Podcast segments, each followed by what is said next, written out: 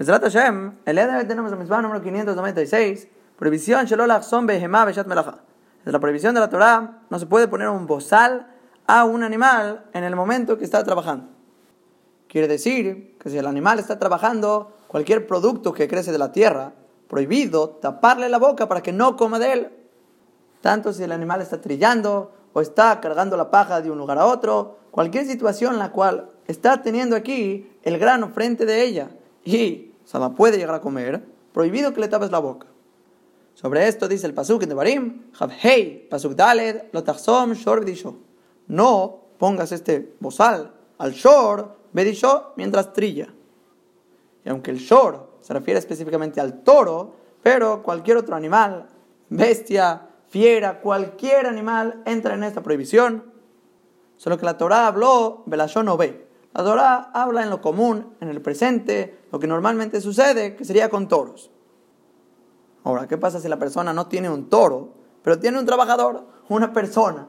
¿Le puede descubrir la boca al trabajador para que él no coma o no?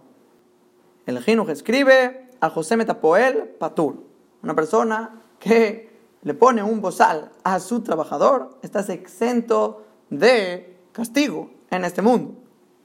Pero de cualquier manera, el Shulchan Aruch escribe que aunque no es esta prohibición para castigarte, pero prohibido si está.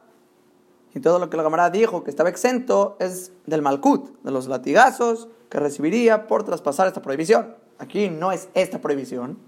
Pero de cualquier manera no deja de estar prohibido. Hay otro pasuk. Y mucho tendría que ver lo que mencionamos en la mitzvah 576. Pero si la persona hace un trato con él desde un principio que no puede comer de toda esta cosecha o del trabajo que vaya a hacer, ahí se permite y no habría problema. Ahora, pero regresando a la previsión principal con el animal, no va a importar si la persona le tapa la boca antes de que empiece a trabajar o en el trabajo mismo. No hace diferencia, traspasas la prohibición una vez que trabaja con la boca tapada.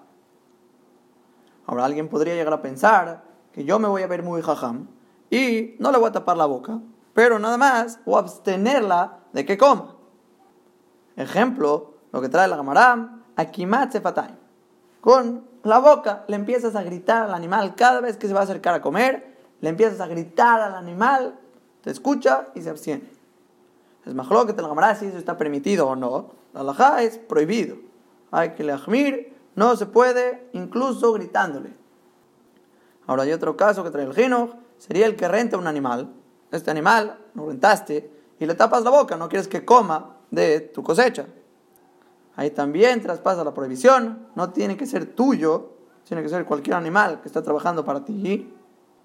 Y te vamos a poner una multa de dinero, hay que pagarle por cada día de renta cuatro cabín, si es un animal grande como la vaca, o tres cabín si es un burro, que es la cantidad más o menos que dijo Hazal de cosecha que te estás ahorrando al taparle la boca. Hay que pagarle esto al dueño del animal, ya que tú te estás ahorrando de tu cosecha y le va a tener que dar el dueño del animal de comer él. Ahora hay que entender exactamente por qué está esta prohibición. ¿Por qué Borolán prohibió que no se le tape la boca al animal mientras trabaja?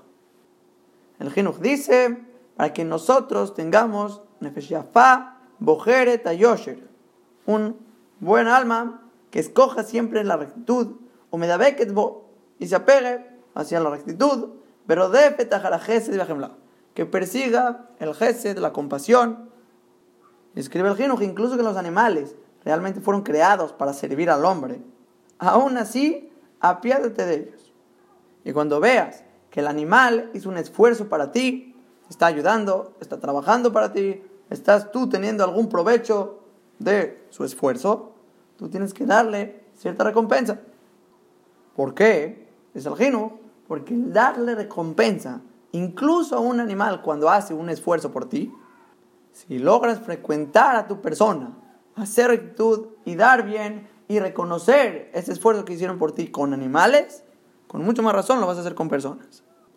Y no se te va a pasar. Siempre que veas a alguien que te hace alguna bondad, algo bueno, algo por lo cual merece ser retribuido, la persona, al cumplir esta mitzvah, va a tener esa naturaleza de siempre darle lo que merece. Alguien que hizo un esfuerzo por ti, por naturaleza ya tienes que luego, luego abrir tu mano para darle gesed, darle compasión, darle rahamim, darle más de lo que cualquier persona normalmente recibe de ti.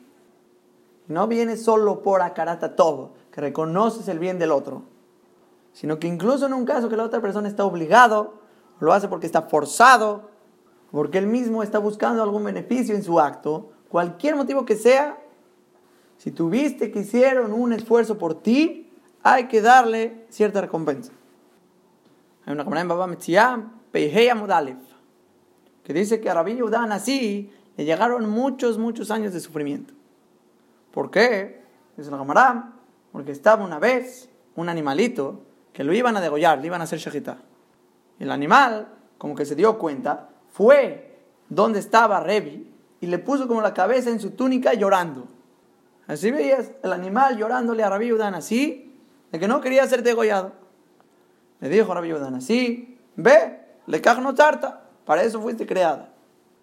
Dice el Gamram, ya que Rabbi Yehudan así, no tuvo Rahamim, dijeron del Shamaim, leitu a ley surim, que le lleguen y vengan hacia él sufrimientos. Después de muchos años de sufrimiento, vio a la sirvienta barriendo ciertos animales en su casa. Le dijo Revi, déjalos, verajamaba al colmasab que El pasuk dice que Akadosh Baruj se apiada sobre todas sus criaturas, todas sus obras. Dice la Gemara, ahí le quitaron todos los sufrimientos. Ya que él se está apiadando de las criaturas, nosotros nos apiadamos de él. Lo mismo es nuestra mitzvah. Nuestra mitzvah es apiadarte del toro que está haciendo un esfuerzo por ti. Y aunque digas que fueron creados para servirnos, para darnos, y sí, eso es la verdad. Pero la persona tiene que tener rajamim, misericordia, compasión y gesed con cualquier ser que vea. Y aquí salen dos puntos. En la Gemara en Baba Metzia se ve, con cualquier ser te tienes que apiadar. Apiadar seguro. Después en el lado de ver cuando el animal hace algo por ti, darle cierta recompensa a cambio, como dijo el Gino, darle de su propio esfuerzo, cuando la persona frecuenta a reconocer ese gesed, a darle a los demás, va a poderlo hacer mucho, mucho más fácil con toda la persona que merece honor, merece respeto y en la mayoría de los casos merece mucho más que cualquier animal que fue creado para servirte. Y es por eso que hay que desarrollar bien, bien todas estas midot desde la raíz.